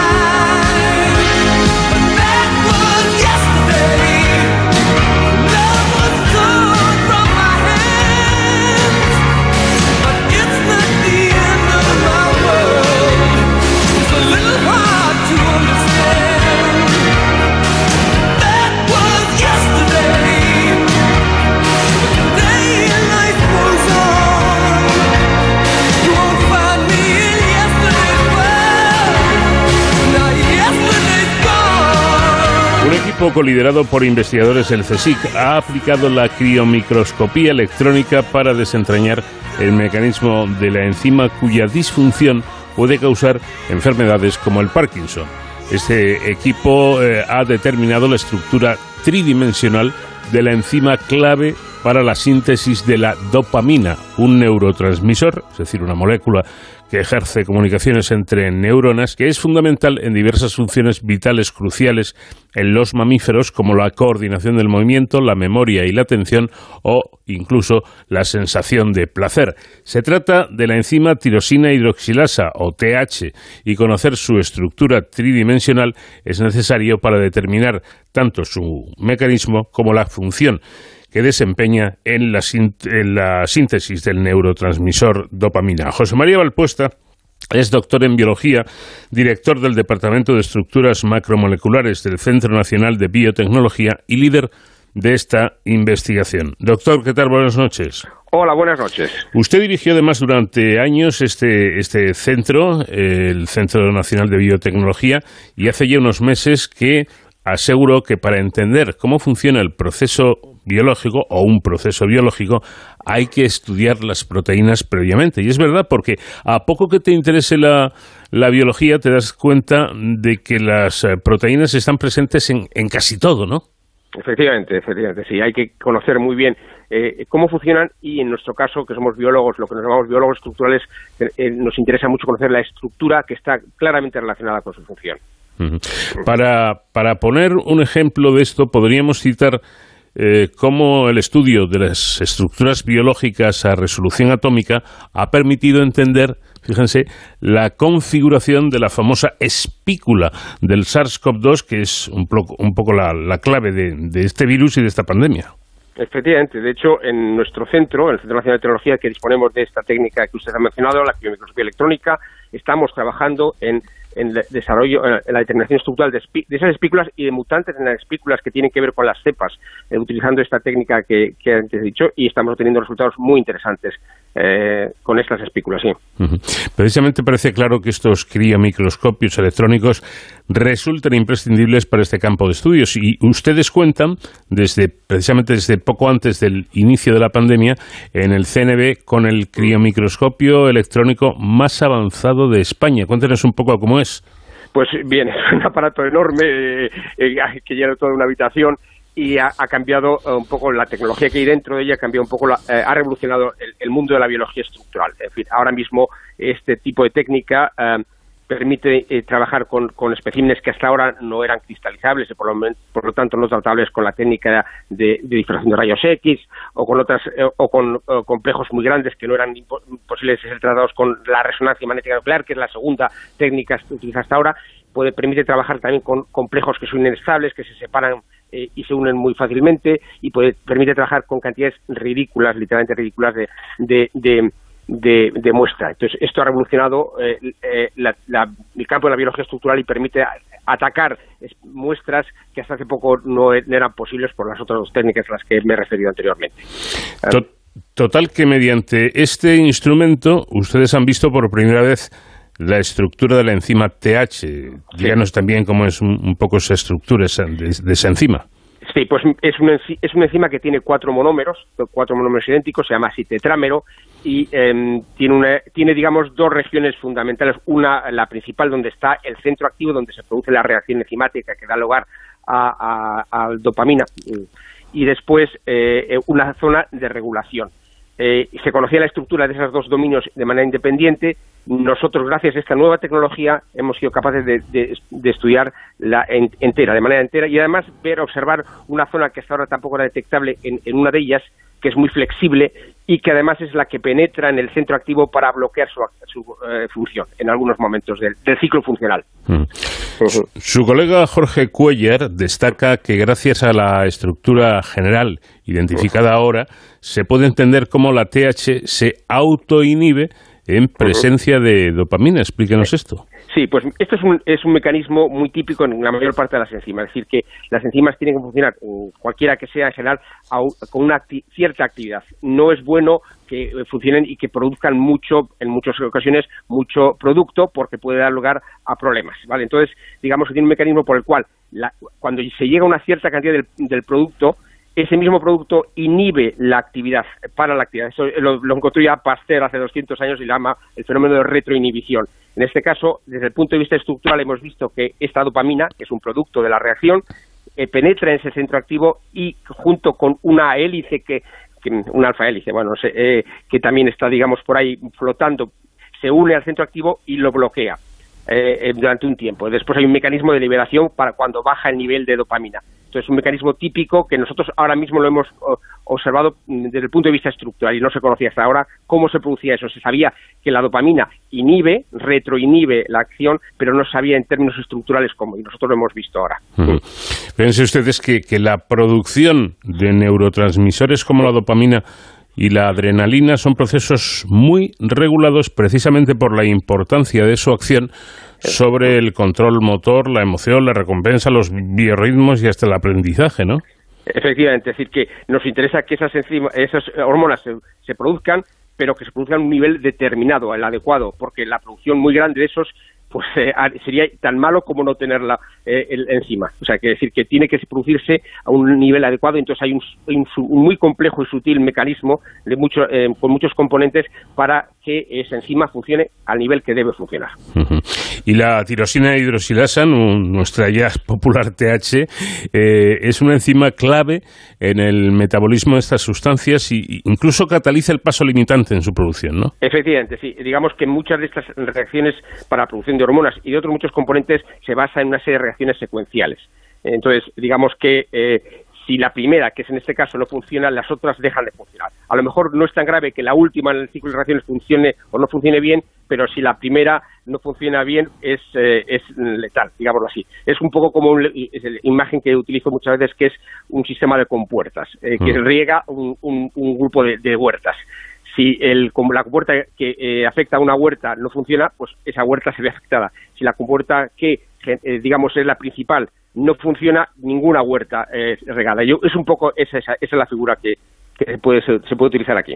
Bueno, y esto hasta tal punto que el mal funcionamiento de la enzima puede producir diversas enfermedades, lo señalábamos al principio, enfermedades neurológicas como, como el Parkinson, por ejemplo.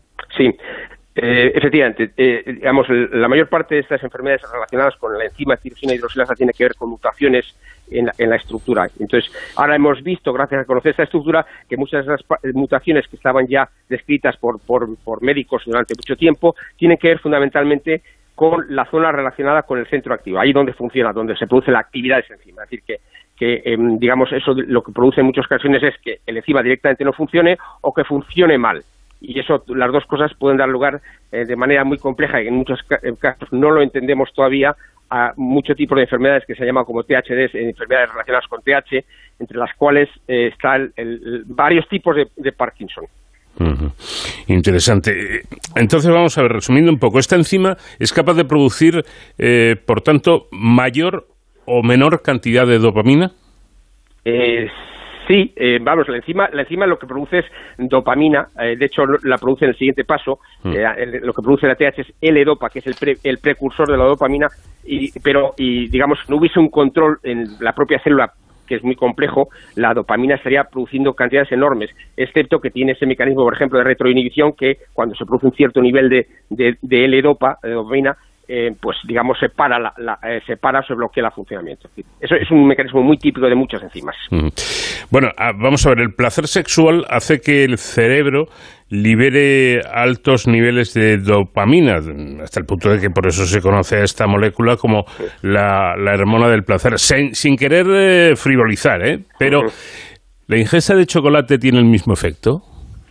Ah, creo que, que, en parte sí, no es, no es mi campo de, de, experiencia, pero digamos, yo soy un estructurólogo y sin embargo mis colaboradores de, de Noruega eh, sí que están más implicados en ese asunto. Pero creo que sí, que tiene efecto, efectivamente, sí, de algún tipo, no, no, yo lo desconozco muy bien. No, le digo esto porque a veces pensamos que es una exageración, despreciamos un poco eh, este, este hecho, hombre, chocolate, el, tal, pues, pues parece ser, yo por eso se lo preguntaba, porque eh, tengo idea de que sí, de que no es exactamente igual, pero A ver, a los que nos gusta el chocolate, creo que, que es a la inmensa mayoría casi todos, del mundo, sí que sientes un placer.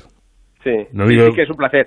En el caso yo creo que son otro tipo de hormonas, son las endorfinas, que tienen que ver ahí, pero sí que ah, digamos que el, placer al final y casi todos nuestros sentimientos que ah, hacemos muchas, digamos, literatura al respecto, tiene que ver con la, al final eh, con el nivel de ciertas hormonas que sean más arriba o más abajo. Eh, eh, esto pierde el romanticismo, pero es que es, la realidad. Claro.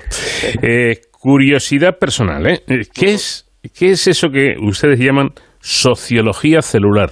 Bien. La, célula, eh, em, todo el mundo la conoce en los libros de texto, que está dibujada como un núcleo, con una serie de mitocondrias y orgánulos de todo tipo que hacen una serie de cosas.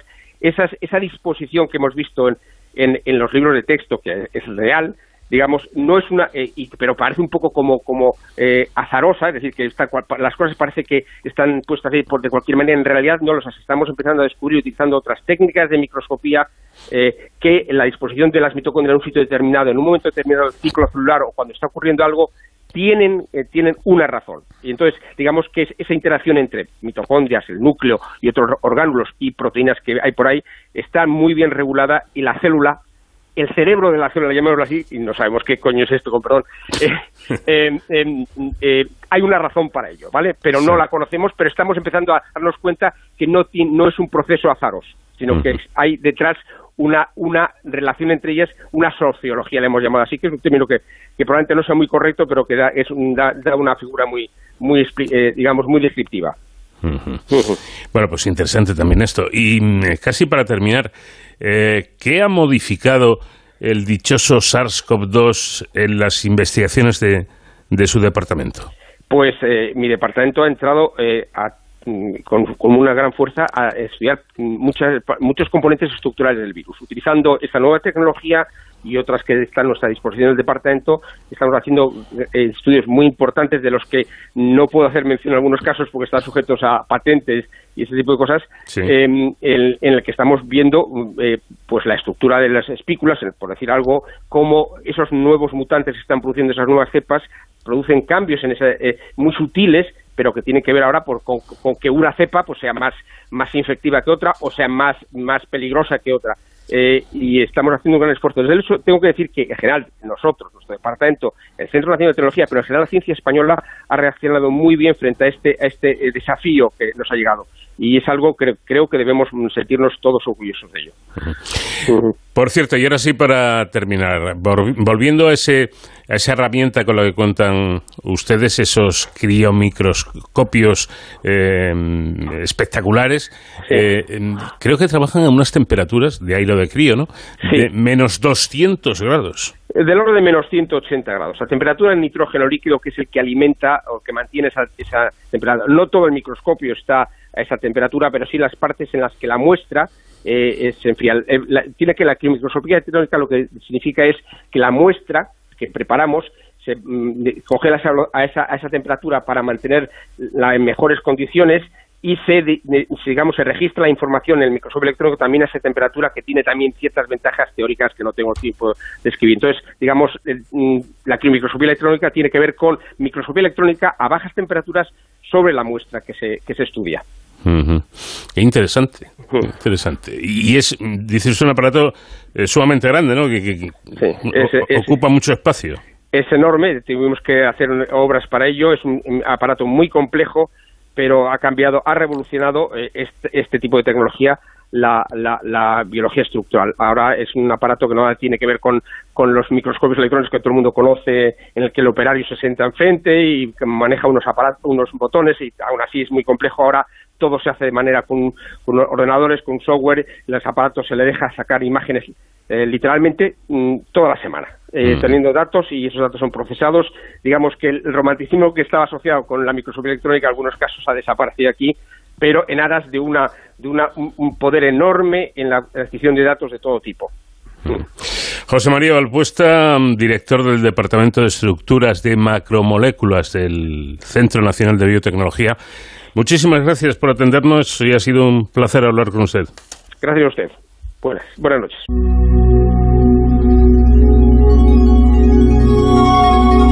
De cero al infinito.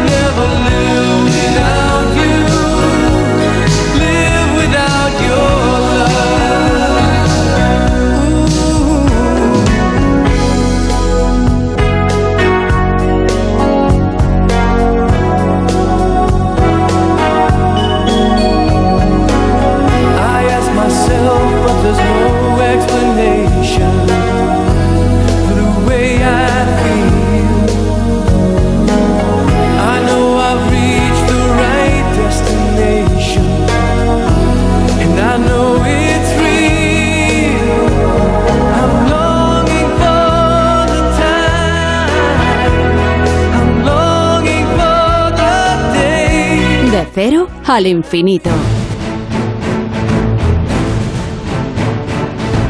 Y antes de terminar, como siempre, unos minutos dedicados a la seguridad y las emergencias con nuestro experto David Ferrero, que hoy nos trae una invitada muy especial. ¿Qué tal, David? Buenas noches. Hola Paco, muy buenas madrugadas. Como siempre un placer estar aquí en este De Cero al Infinito para hablar de héroes sin capa. Precisamente esta semana eh, vamos a hablar de una protagonista que se ha ganado a pulso eh, bueno, pues ese reconocimiento ¿no? de heroína sin capa, no solamente por el trabajo que realiza día a día, sino por los eh, logros y triunfos que ha conseguido a lo largo de toda una carrera profesional que todavía está en marcha y que queda mucho por, por, por delante. Estamos hablando de la teniente coronel Silvia Gil, eh, de la Guardia Civil, eh, más conocida como la primera mujer que dirige una comandancia, en concreto la de Teruel, pero que además eh, recientemente ha sido incluida en el listado de los 22 protagonistas que cambiarán este 2022 según la revista Forbes España. los ha incluido porque destacan precisamente Paco por su talento y cualidades de liderazgo al frente de empresas, de organizaciones y de proyectos, como es el caso de la teniente coronel Silvia Gil, que además de de ser la primera mujer que dirige una comandancia, como hemos comentado, también ha sido la primera en estar al frente de un área de socorro, al mando de un subsector de tráfico o de superar el curso de especialistas de montaña. Un curso que aquí sabemos eh, que es eh, duro, exigente, eh, porque hemos tenido a los compañeros del EREIM de Guardia Civil contándonoslo. También tenemos esta noche aquí con nosotros ya la Teniente Coronel Silvia Gil que nos acompaña. Buenas noches, Teniente Coronel, y bienvenida. Buenas noches, muchísimas gracias por invitarme. Eh, bueno, ¿qué supone para una teniente coronel de la Guardia Civil estar incluida entre las 22 personas que influirán de forma decisiva en 2022 según la revista Forbes? Pues la verdad es que lo primero, una enorme sorpresa, ya que no es habitual que una profesional de la seguridad interior de, de este país, de nuestro país, pues comparta un vector de influencia social como este además supone también un orgullo personal y una oportunidad para que la Guardia Civil se posicione como influenciador social en algo tan trascendental para nuestra sociedad como es compartir una cultura de seguridad, algo que, bueno, que, forma parte de, la estrategia de seguridad nacional.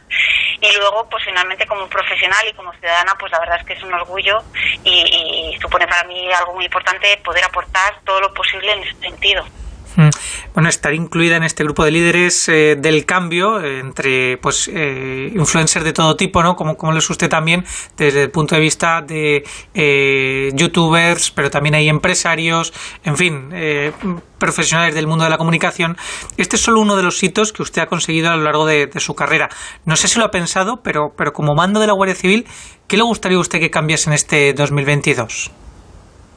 Bueno, pues ¿Qué me gustaría?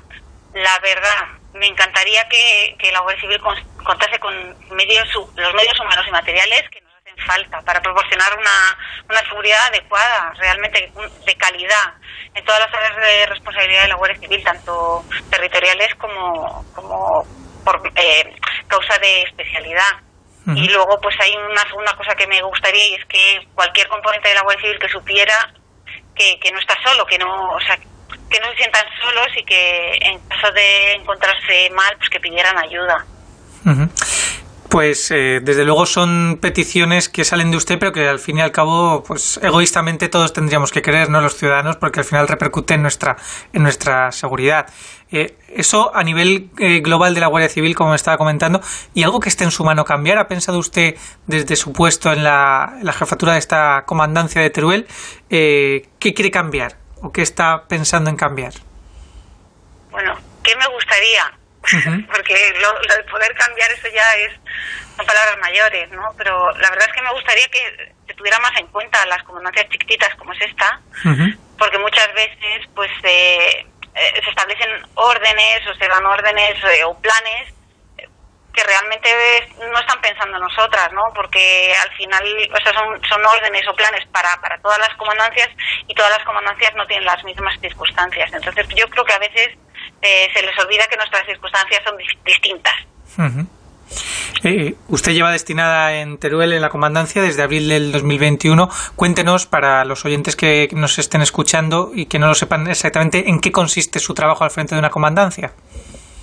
Bueno, lo que dice la norma es que bueno, me encargo del mando, la planificación, la dirección, la ejecución, la gestión, la coordinación y el control de los servicios a nivel provincial. Pero para que nos entendamos, lo que eso supone es que todo lo que tiene que ver con las operaciones del personal o la logística dentro de la provincia que atañe a la, a la Guardia Civil, pues es supervisado por mí vaya que trabajo no falta. no, no, desde luego. Como decíamos, eh, usted ha conseguido que la Guardia Civil se encuentre representada junto, junto a matemáticos, streamers, empresarios, algo que a priori puede chocar un poco, ¿no? A nivel social. No parece que tengamos eh, a la Guardia Civil o a las Fuerzas Superiores de Seguridad del Estado como dentro de una parte de la sociedad como pueden estar otros sectores. Bueno, la verdad es que no debería ser así. No ha sido habitual, o sea, eso es, es justo reconocerlo.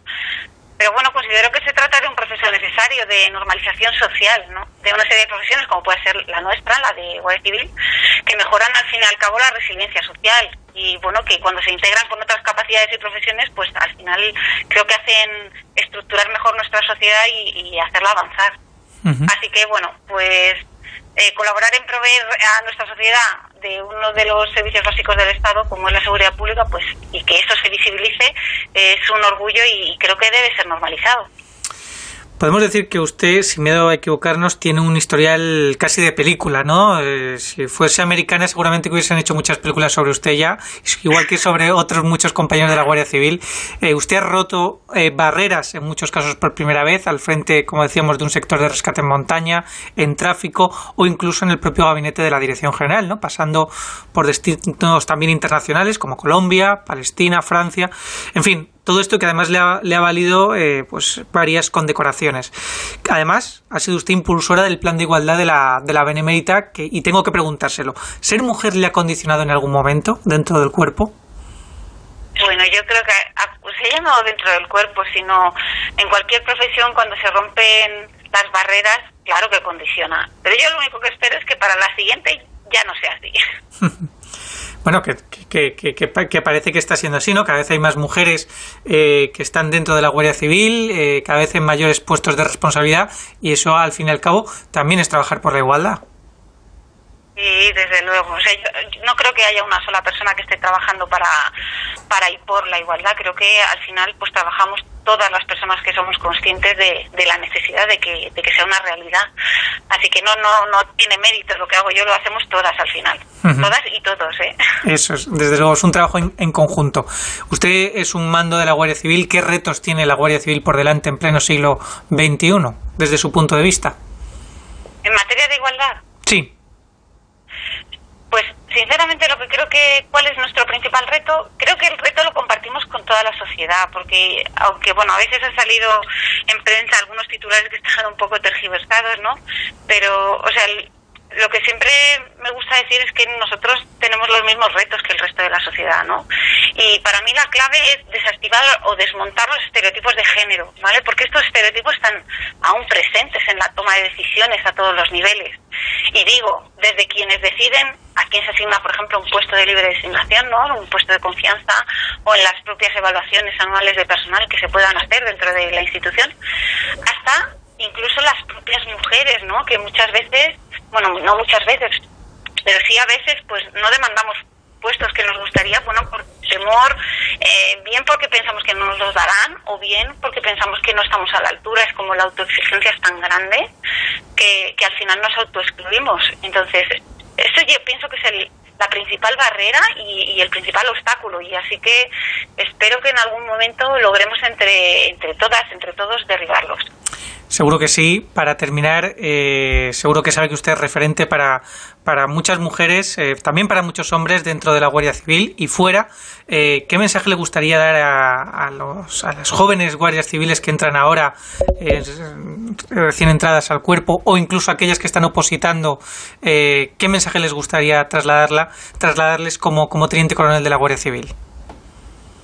Bueno, pues eh, me encantaría que, que, se apasionen tanto por la institución como yo, porque yo la adoro, y que se implicaran de verdad en, en hacer una Guardia Civil mejor, porque creo que nos la merecemos todas y todos, pero ya no solo quienes formamos parte de esta institución, sino la ciudadanía en general. Pues con ese mensaje de la teniente coronel Silvia Gil de la Guardia Civil, jefa de la comandancia de Teruel, Paco, eh, terminamos eh, esta sección de Sin Capa dándole las gracias a Silvia Gil por acompañarnos. Muchísimas gracias a ustedes por invitarme.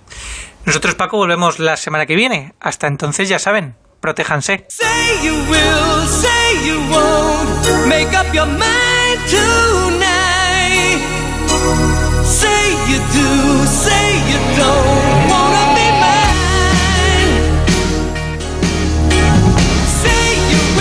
Hasta ahí llegamos porque nuestro tiempo termina. Nos tenemos que despedir, pero ya saben que la próxima semana, si lo desean, aquí estaremos para acompañarles en De Cero al Infinito. Nada más, Nacho García estuvo como siempre en la realización técnica pilotando esta nave. Les habló encantado Paco de León. Que tengan muy buena semana. Adiós.